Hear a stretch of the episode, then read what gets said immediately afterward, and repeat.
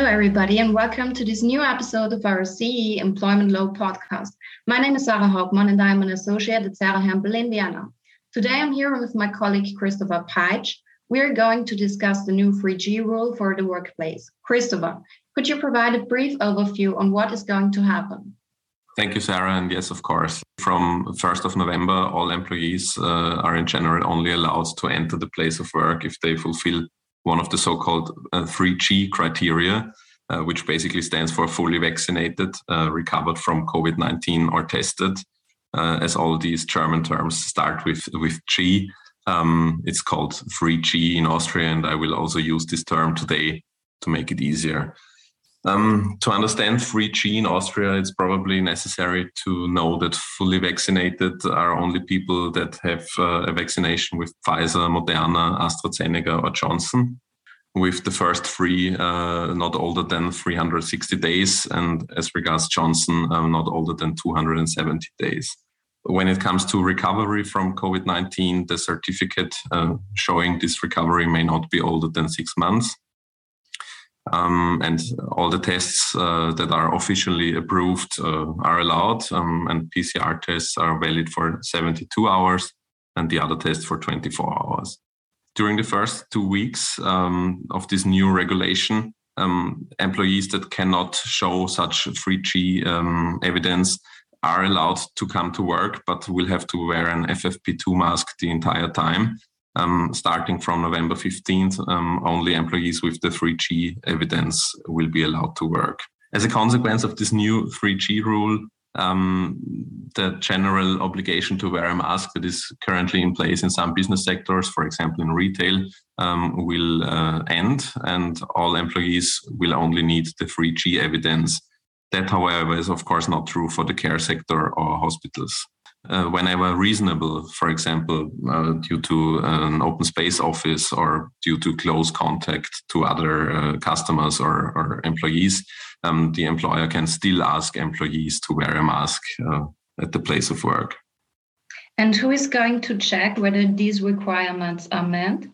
Basically spoken, the employer will have to inform all the employees about this new uh, obligation and later on we'll have to carry out spot checks. So it's not necessary, for example, to introduce general entry checks, but the inspections um, must be effective and reasonable, taking into account, for example, the structure and size of the operation. So, for example, in a big operation with 300 employees, it will probably not be sufficient to make spot checks uh, that just affect five employees or so, or just a specific part of the operation. And is it possible for employers to create lists regarding the 3G status to make checks easier?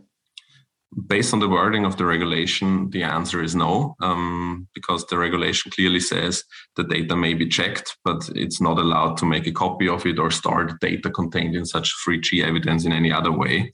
Um, there are concerns that this regulation might not be in line with GDPR, um, but for now, um, I think it's hard to recommend to store this data, as otherwise the company will risk uh, fines under data protection law. I see. And does this new 3G obligation apply to all employees? Basically, yes. Um, the obligation applies wherever phys- physical contact to co-workers or customers cannot be excluded. Um, it would, for example, already be sufficient to have contact in a kitchen or some kind of social room for all employees.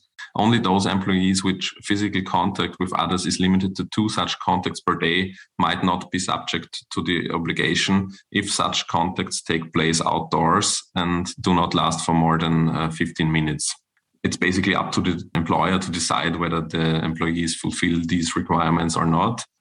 I would say the typical examples are truck drivers also, the regulation will not affect employees that exclusively work at home, as home office is exempt. And what happens if an employee cannot or does not want to provide such evidence? Basically, the answer depends on when uh, this happens, because as I said, until uh, November 15th, um, it will be sufficient to wear an FFP2 mask in case no 3G evidence uh, can be shown. After uh, November 15th, um, employers will have to send employees home uh, in case they are not uh, complying with this regulation. And wherever home office is not possible, it will definitely mean that uh, the incapacity to work uh, was caused by the employee. So he will lose his entitlement to continued remuneration. And it's also possible, for example, uh, to terminate an employment relationship I see. So there are consequences. And can employees or employers also be fined? Yes, fines are of course possible um, for both uh, of them, so for the employer as well as for the employee. Basically spoken, the authorities might uh, come to the place of work and carry out an inspection. Employees, for example, can uh, be fined up to euro 500 if they cannot provide the 3G evidence.